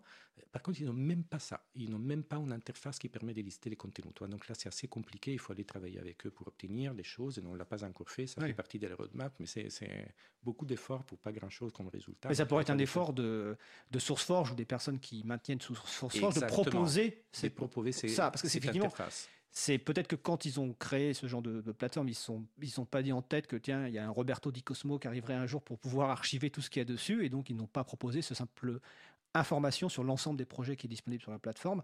Donc c'est à ces structures-là de, de, faire ce travail. Oui, et là, au passage, je profite pour dire merci toi à la Doulact. On a travaillé avec... Alors l'association des développeurs et utilisateurs de logiciels libres dans l'administration et les collectivités territoriales. Voilà, très bien, je vois que tu te rappelles l'acronyme, c'est super. et qui a aidé à développer une sorte de plugin, un greffon a, qui a été rajouté sur euh, la, technologie des forges qui s'appelle Fusion Forge, qui est une évolution des sources forges, et qui fait en sorte que maintenant il est possible de moissonner les, contenus qui sont sur une instance de Fusion Forge, en particulier celle de la Doulart, mis en place ça. Mais toi, donc, ça fait partie de ces travaux collaboratifs dans lesquels, euh, je, vais essayer juste d'arriver à dire ça clairement, la mission qu'on qu'on s'est donné est quand même énorme et herculéenne et on n'y arrivera jamais si on les fait tout seul. Donc toute la stratégie du projet est de rendre facile et possible à tout le monde de participer. Tu parles de la Dulact. Euh, le 8 janvier, on recevait euh, Laurent Joubert et Mathilde Bras de, la DINSIC, donc la direction interministérielle du numérique et de la société de l'information et de la communication. Là, j'ai un petit doute sur l'acronyme, mais en tout cas, là, on va dire la direction informatique de l'État. Et Laurent Joubert avait annoncé qu'il y avait un partenariat qui se créait entre la DINSIC et Software Heritage pour que Software Heritage archive les codes sources publiés par l'administration. Absolument. Et ça, c'est l'objectif. Donc, encore une fois, l'idée est euh, est-ce que dans l'État français, normalement, il y a une obligation d'archivage des données publiques, en particulier, donc il y a des archives nationaux, et voilà. Maintenant qu'on passe dans le monde numérique, il faut avoir des archives numériques. Il y a tout un tas d'initiatives pour archiver plein d'informations numériques de l'État français. Pour ce qui concerne les codes sources des logiciels, l'idée est que tout ça soit archivé dans Software qui est une plateforme qui n'archive pas seulement les codes sources de l'administration française, mais aussi les codes sources de l'administration française par la fin d'en faire 42. L'idée, c'est de les remettre ensemble et de travailler en bonne entente avec les services de l'État pour faire en sorte que les différentes euh, euh, plateformes de développement qui sont un peu éparpillées dans les différents ministères et différents endroits soient toutes tracées et indexées qui permettent l'archivage systématique dans Software euh, tout à l'heure, tu as dit que quand le projet a été lancé en, 2016, il y avait, si je me souviens bien, un milliard de codes sources ou de lignes de. Un milliard des, fichiers. De fichiers. Euh, aujourd'hui, euh, est-ce qu'il y a des statistiques sur le nombre de projets qui sont archivés par mois pour donner une ordre d'idée de la progression? Ben, si, si, toi, nous, on est, on est très logiciel libre, très transparent, très tout ouvert. Donc, si tu, si tu vas sur le site web qui est www.sortage.org et slash archive, donc tu vas dans l'archive là-dedans, tu auras des jolis graphiques qui sont à jour. Hein, donc, ils te montrent, euh, maintenant, on doit être à 88 ou 89 millions de projets euh, indexés, à peu près 5 milliards et demi de fichiers sources uniques. Et il y a des jolis graphiques qui te montrent comment ça évolue euh, dans le temps. donc, comme on a Internet et que j'ai un laptop un ordinateur devant moi, effectivement. Alors, euh, les, fichiers sources, euh, c'est 5, 5, euh, milliards, 6, visiblement. ça représente 23 millions de personnes différentes, 88 millions de projets, et on regarde et on voit un certain nombre de plateformes qui sont automatiquement archivées. Donc, tout à l'heure, tu as cité GitLab, GitHub, il y a aussi Framagit que tu as cité, Debian, le projet GNU. Euh, et puis d'autres euh, d'autres projets. Donc c'est sur euh, archive.softwareheritage.org. .org. Donc c'est une grosse progression. Absolument. Et, je suppose que ça a un impact, peut-être, on parlait tout à l'heure des, des, données, sur la taille de l'archive. Alors d'ailleurs, j'ai une question un peu peut-être un peu technique, le temps passe, on va... Mais est-ce que vous avez pour la, conservation de ces fichiers, qui viennent beaucoup, pour beaucoup en fait de plateformes d'hébergement qui utilisent, qui utilisent Git, Mhm. Donc, euh, est-ce que vous êtes, euh, vous êtes parti sur la même architecture technique ou est-ce que vous avez développé quelque chose de spécifique pour euh, Software Heritage? Alors, c'est une très bonne question. Alors, toi, l'idée à nouveau, c'est qu'il faut se placer dans une logique de long terme. L'idée est d'essayer de ne pas réinventer les choses qui existent, parce que tu réinventes encore des standards différents, c'est un peu compliqué. Mais par contre, essayer de réutiliser les meilleurs qui existent à chaque moment donné. Donc en particulier, c'est l'architecture technique, les modèles de données qui est derrière l'archive de Software Heritage est essentiellement les mêmes modèles de données qui sont derrière Git, mais avec une grosse, grosse différence, c'est qu'on utilise ces mêmes modèles de données pour tous les projets mélangés. Donc effectivement, peu importe d'où vient un fichier source, un, répertoire, un commit, un release, etc., on mélange tout dans un énorme graphe dans lequel, s'il y a un bout de projet qui a déjà été utilisé dans, dans un endroit et on les trouve à un deuxième endroit, on ne les copie pas, on ne les duplique pas, on garde juste les traces que c'est le même objet. Qui permet de sauvegarder l'espace disque. Qui permet de réduire l'occupation de l'espace disque de façon monstrueuse. C'est-à-dire, maintenant, tout ce que vous voyez sous l'archive fait un peu plus des 200 téraoctets de données et, un, et quelques téraoctets des de, de, bases de données pour les graphes centrales, ce qui est microscopique par rapport, à, ce que c'est archive. Ce que c'est archive. Parce qu'il y a énormément de duplications dans les, dans les travaux de développement de logiciels. On réutilise énormément des fichiers qui existent déjà dans d'autres projets, on fait des, ce qu'on appelle des forks, etc. Donc nous, on a un modèle d'archivage qui est structuré exactement pour passer à l'échelle de ces mécanismes des forks, des duplications diverses et variées. Un fork, c'est qu'on part d'un projet et on va en faire une version modifiée. Donc évidemment, la version modifiée va avoir une bonne partie du code original parce que c'est le principe et c'est aussi l'un des principes euh, du logiciel libre. Je précise juste euh, que Git, dont on parle euh, depuis tout à l'heure, c'est en gros un logiciel de gestion de version de le décentralisé qui est très très utilisé, qui date de peut-être une quinzaine ou une vingtaine d'années maintenant. 2000, et, euh, je ne veux pas dire de bêtises, je pense que c'est 2005-2006. Et c'est initialement développé par Linus Torvalds, qui est aussi le développeur euh, original du noyau euh, Linux et qui est toujours, je crois, à la tête du développement du noyau. Donc 200 teraoctets, bah, ça peut paraître beaucoup, hein, euh, mais en fait, par rapport à ce que ça sauvegarde, euh, c'est. Mais, attention, quand même, ça grandit. Hein. Oui, mais voilà, ça, ça grandit. Mais ça va grandir. Hein. Euh, même si on peut espérer peut-être qu'une bonne partie des codes déjà existants ayant déjà été archivés. Alors, le, temps passe vite à la radio et mm. le sujet est passionnant, mais tout à l'heure, tu parlais de, des problèmes juridiques, dont notamment la directive euh, droit d'auteur. Et c'est vrai que bon, dans le passé, on a dû aussi passer euh, pas mal de temps ensemble et avec d'autres sur euh, à se battre pour nos libertés, que ce soit contre les brevets logiciels ou, autres trucs dans le genre. Quels sont les, deux grands défis, on va dire, techniques et, juridiques, peut-être s'il y en a encore, pour Software Heritage aujourd'hui? Sur la partie technique, effectivement, là, là, je prends une petite parenthèse, mais ça vaut vraiment la peine. Sur le moment où on a lancé les projets, on s'est dit, bon, bref, euh, on construit cette infrastructure, on utilise un peu la technologie qu'on connaît aujourd'hui, on essaye d'utiliser la meilleure, hein, bien sûr, et euh, avec des gens motivés et, des, très bons niveaux. Mais après, on utilisera tout ça pour faire de la recherche sur ces informations. Et après, on s'aperçoit petit à petit que l'infrastructure même que nous sommes en train de construire est un projet de recherche lui-même parce qu'il y a tout un tas de défis techniques qu'on n'imaginait pas tout à fait au moment où on a commencé. Bah, finalement, c'est une architecture distribuée dans laquelle on stocke une énorme quantité de fichiers qui sont relativement petits, donc ce n'est pas exactement ce qui est nécessairement euh, standard dans le monde industriel aujourd'hui.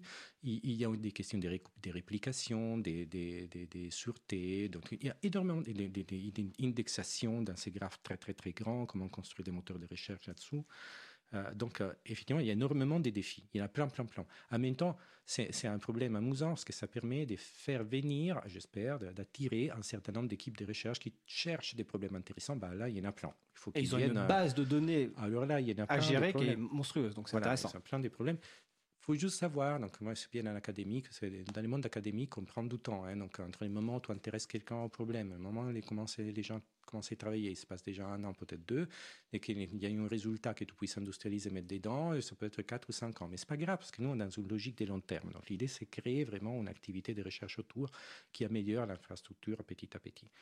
Euh, Voilà. Donc après, je ne vais pas rentrer trop dans la partie super technique. Euh, Et la partie juridique, est-ce qu'il y a des, à part la directive droit d'auteur, qui est projet de directive droit d'auteur, qui est un gros problème euh, juridique, mais dont on espère que ça sera terminé bientôt, euh, est-ce qu'il y a d'autres défis juridiques? Je ne sais pas si j'appellerais ça vraiment des défis juridiques, c'est plutôt organisationnel. Toi, donc, ah, je, je un peu à cette idée. Donc, c'est place dans une logique de long terme. Comment construire quelque chose qui est vraiment résistant aux, risques sur les longs termes On l'avait déjà dit avant, on veut avoir plusieurs partenaires. On ne veut pas construire une entreprise qui peut être rachetée ou peut faire faillite.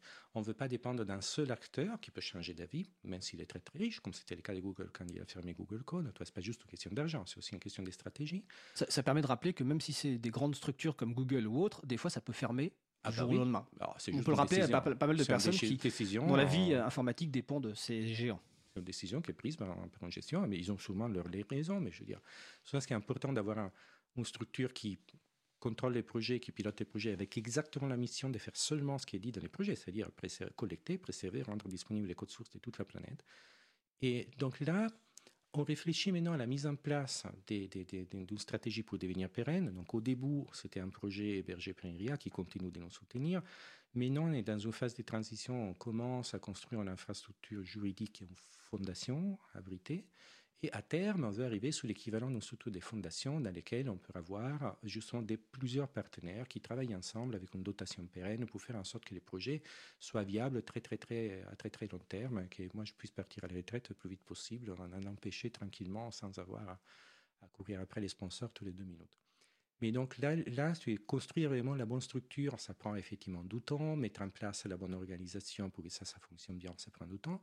Et une autre partie de la stratégie qui est très intéressante, quand on construit une infrastructure comme Software Heritage, on ne s'intéresse pas seulement euh, au monde de l'industrie, on ne s'intéresse pas seulement au monde de la recherche, on ne s'intéresse pas seulement au monde de la culture, on ne s'intéresse pas seulement au monde associatif ou des administrations publiques. En réalité, on construit une infrastructure au service de tous.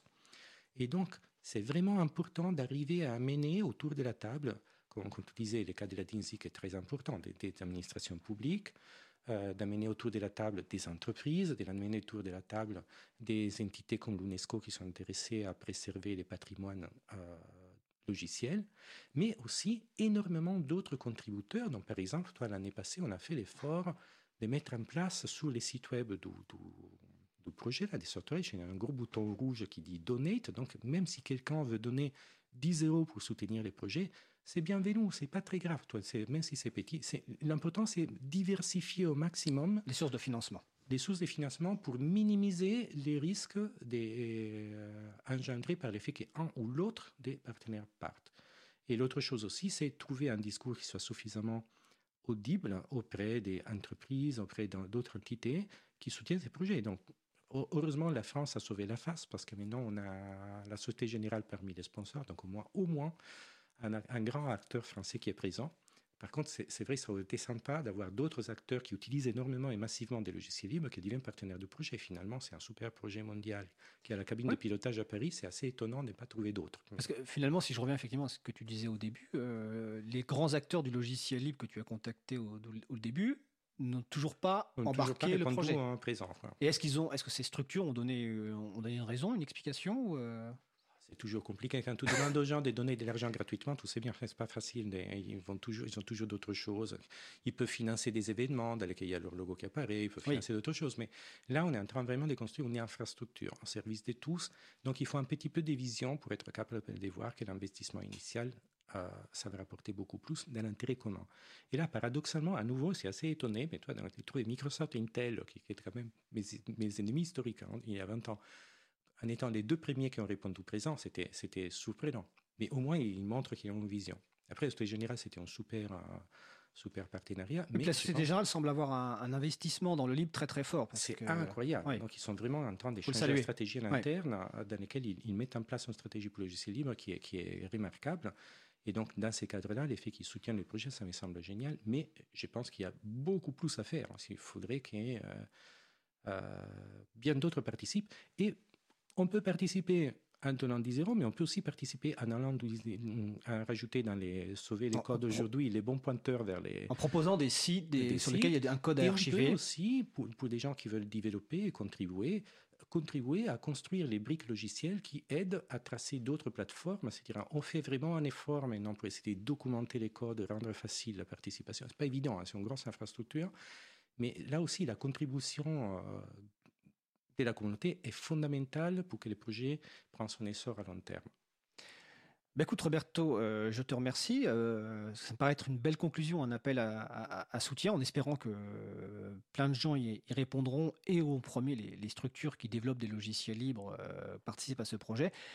Est-ce que tu souhaites ajouter quelque chose avant qu'on passe à la pause musicale et qu'on change pas tellement de sujet vu qu'on va parler un peu d'éducation après Oui, je, je, vais juste dire ça, c'est que quand même, je peux rajouter un élément pour moi, c'est très émouvant de me retrouver euh, un peu de la cabine de pilotage de ces projets avec d'autres. Je ne suis pas tout seul, hein, il y a Stéphano, il y, en a plein d'autres qui, qui aident.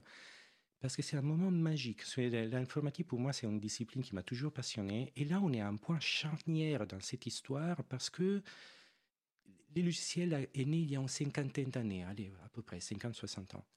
On, a l'occasion unique de pouvoir reconstruire l'histoire de l'informatique l'histoire de tous les logiciels qui sont arrivés aujourd'hui et d'avoir une infrastructure qui va permettre pour les futurs de faciliter le développement des logiciels. On est un point charnière et je pense que tu en commençant il y a 4 ans et en mettant en place ce qui est Software aujourd'hui, on montre que c'est possible d'y arriver. Je pense que c'est la chose la plus passionnante, ça m'a jamais arrivé de, faire, et j'espère vivement que d'autres personnes se passionnent de toute cette infrastructure et qu'on comprenne bien, ce n'est pas les projets de Roberto Di Cosmo, ce n'est pas les projets de l'équipe Software, ce n'est pas les projets d'INRIA, ce n'est même pas les projets des sponsors de projets c'est les projets de tout le monde, de toute une communauté qui trouve qu'il y a quelque chose qui est commune. Et donc, les plus grand nombre de personnes qui s'approprient les projets, les mieux ça sera dans l'intérêt de tous. Bah, en tout cas, j'espère qu'on a contribué modestement à faire connaître ce projet euh, culturel, industriel, euh, de recherche, d'éducation. Donc, le point d'entrée, c'est softwareheritage.org. Vous pouvez contribuer, Roberto, à proposer pas mal de pistes de contribution et on aura sans doute l'occasion de refaire un point dans quelques mois sur, sur la radio ou ailleurs. Donc on va maintenant faire une pause musicale. Nous allons écouter, mais Roberto reste avec nous parce que le sujet de l'éducation l'intéresse évidemment.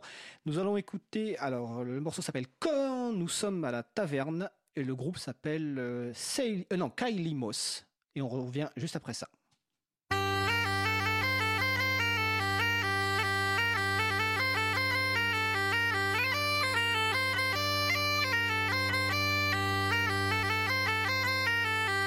Quand nous sommes à la taverne et que le vent coule à flot, sachez pour votre gouverne qu'il n'y en a jamais trop. Il n'y a jamais trop de vin, il n'y a jamais trop de bière, il n'y a jamais trop de bonnes choses que Dieu a mis dans nos verres.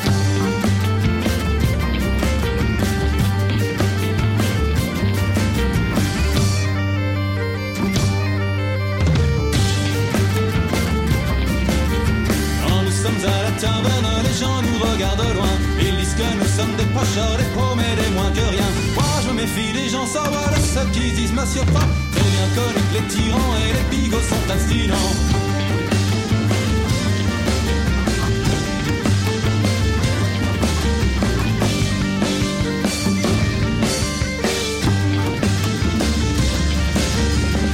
Sache, une buvette, pas de l'eau ni du coca. C'est du bon vin qu'on a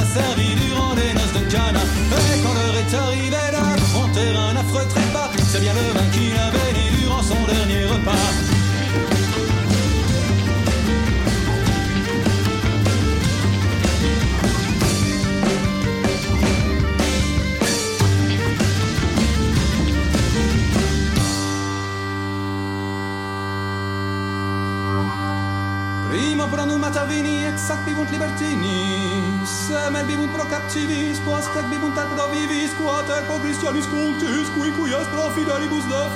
exias pro sororibus vanis, septies pro miltibus silvanis, octies pro fratius perversis, nonias pro nacis dispersis, decies pro navigantibus, undecies pro discordantibus, duodecies pro penitentibus, tredecies pro itera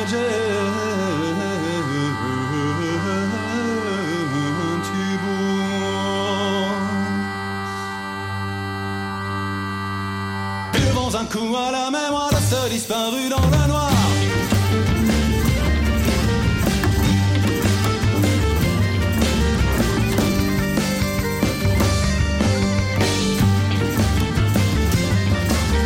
Buvons les rues, buvons les blancs, du vin rouge ou bien du blanc. On boira tout ce qu'on trouvera tant qu'il y a de l'alcool dedans. Les ivrognes sont pas racistes, sur ce point vraiment j'insiste. Peu importe la couleur.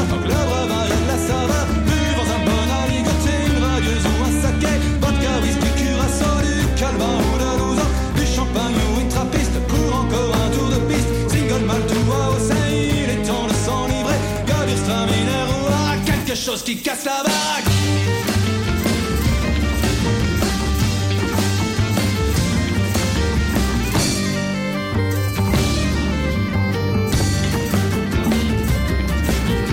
Buvons sans honte et sans remords, bien plus qu'il n'est de raison. Le pouvoir de la bouteille est plus fort que celui du canon. Buvons sans honte et sans remords, bien plus qu'il n'est de raison. Le pouvoir de la bouteille est plus fort que celui du canon. Sur l'émission Libre à vous euh, sur Cause Commune 93.1 euh, en Ile-de-France et partout ailleurs sur euh, causecommune.fm. Nous avons écouté l'émission, le morceau Quand nous sommes à la taverne. L'artiste, enfin le groupe s'appelle Kylie Moss. Et j'en profiterai pour préciser qu'évidemment, il faut consommer avec modération, surtout quand dans la bouteille et il y a de l'alcool. Voilà. Nous allons aborder le dernier sujet. Nous allons faire un point rapide sur le projet de loi pour une école de la confiance et plus précisément sur des amendements visant à inscrire la priorité au logiciel libre dans l'éducation. Alors normalement au téléphone euh, est avec nous euh, Jean-François Claire. Jean-François, est-ce que tu es là? Oui, bonjour Fred. Alors bonjour Jean-François, donc Jean-François Claire, tu es professeur de mathématiques en collège REP à Paris et tu es responsable du groupe numérique au SNES, euh, qui est le principal euh, syndicat du, euh, du secondaire.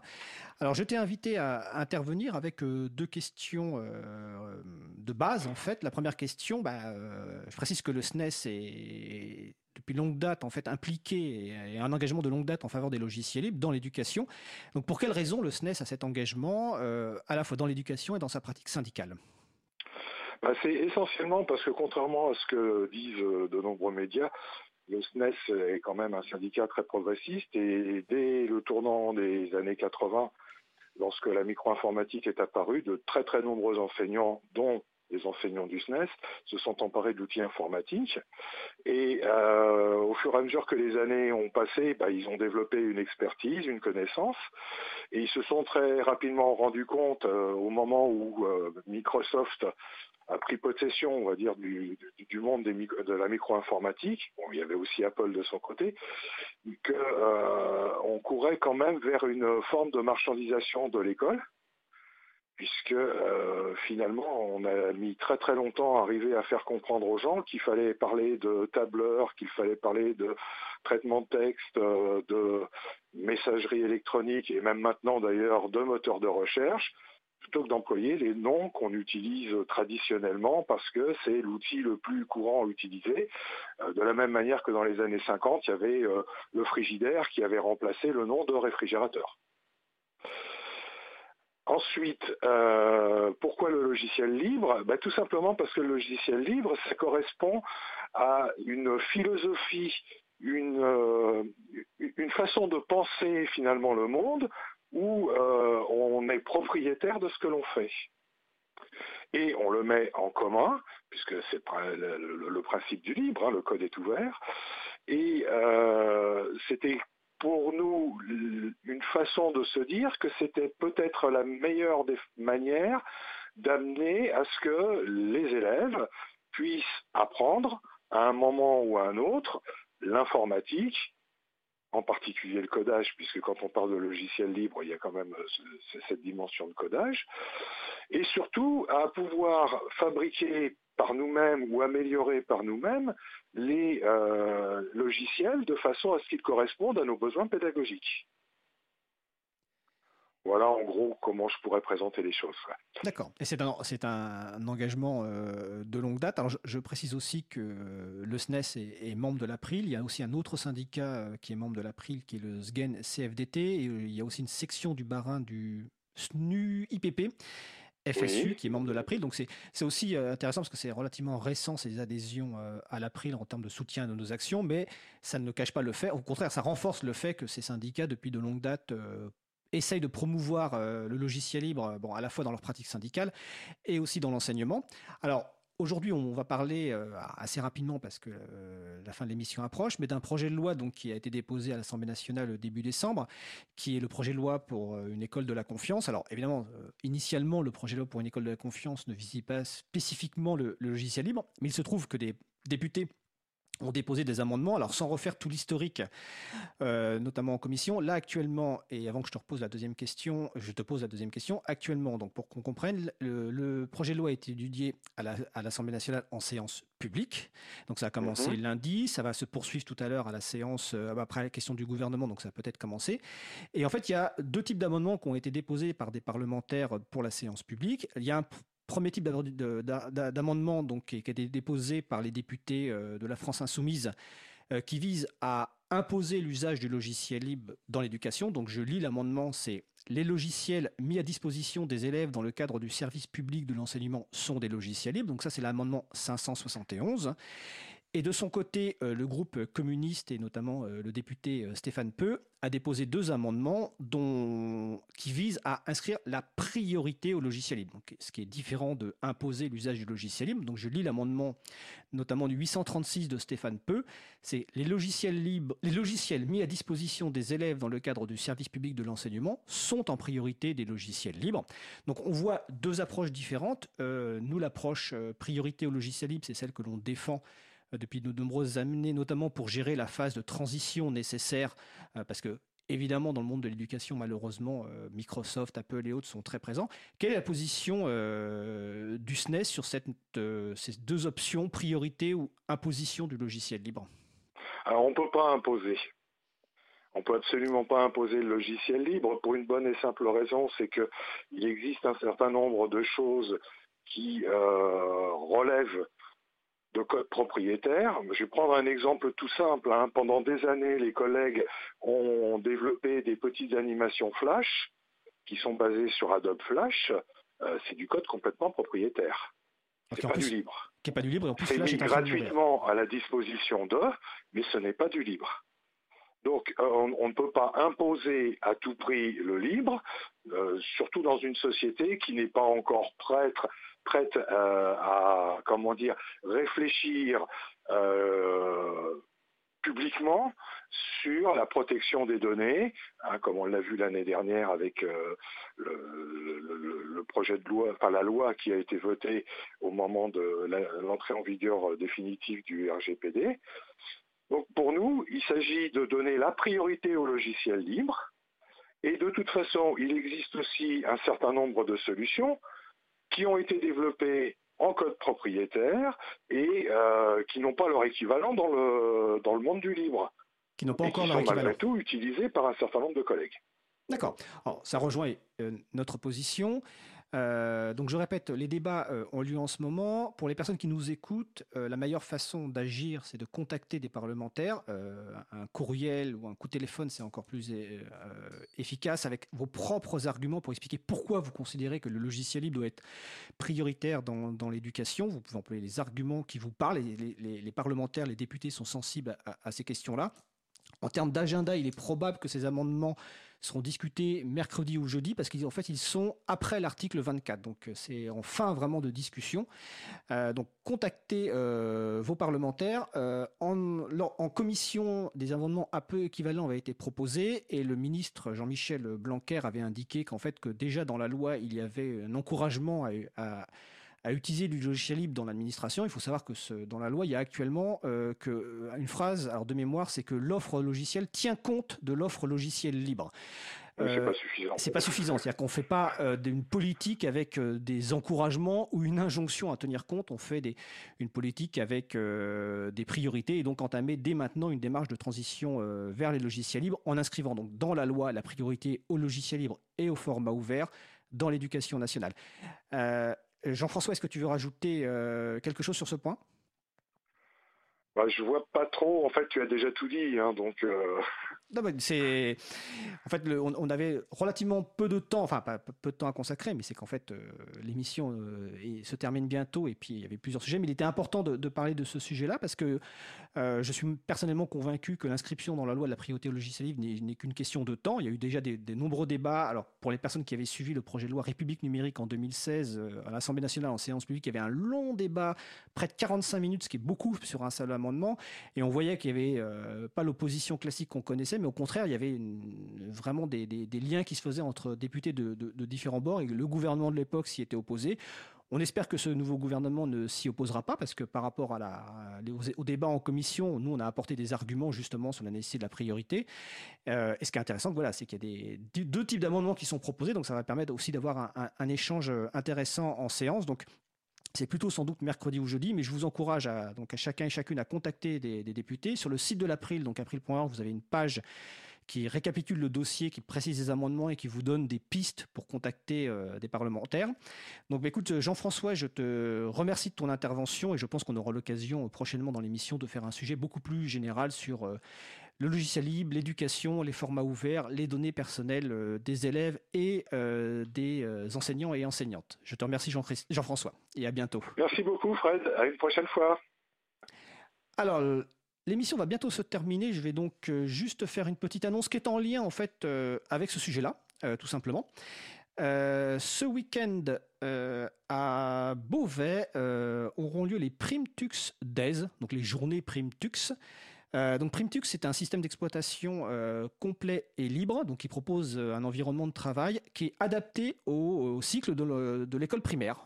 donc on est toujours dans, le domaine de l'école. Donc c'est à Beauvais du, 16, du samedi 16 février à 10h au dimanche 17 février à 17h. Donc vous retrouvez les informations détaillées sur le site de l'agenda du libre, hein, donc agendadulibre.org évidemment, sur le site de l'agenda libre, vous trouvez tous les événements qui se passent à Paris et ailleurs. Euh, les soirées de contribution au libre, on a parlé tout à l'heure euh, de contribuer à Software Heritage, mais on peut contribuer au projet au libre directement. Les différents apéros, l'occasion de rencontrer euh, les gens. Ben, notre émission se termine. Vous allez bientôt avoir le plaisir d'entendre notre générique de fin qui est Weston de Realaz. Vous retrouvez sur notre site web april.org toutes les références utiles euh, que nous avons citées aujourd'hui. La page sera mise à jour euh, s'il y a des références qu'on a oubliées. Vous retrouverez aussi sur le site de la radio, donc causecommune.fm. N'hésitez pas à nous faire des retours pour indiquer ce qui vous a plu, mais aussi des points d'amélioration. On va se retrouver le 19 février, donc enfin mardi prochain à 15h30. Nous parlerons du pacte de la transition avec Aliette Lacroix. Nous parlerons également, bah, nous ferons un point sur la directive euh, droit d'auteur avec euh, Anne-Catherine Laurin qui travaille au Parlement européen pour le groupe des Verts. Et notre sujet principal, et là c'est aussi un grand plaisir, euh, j'aurai le plaisir d'échanger avec Stéphane Bortsmeyer dans le cadre de son livre qu'il vient de publier qui s'appelle Cyberstructure, donc Internet et les droits humains. Je vous souhaite de passer une belle journée et on se retrouve la semaine prochaine. D'ici là, portez-vous bien.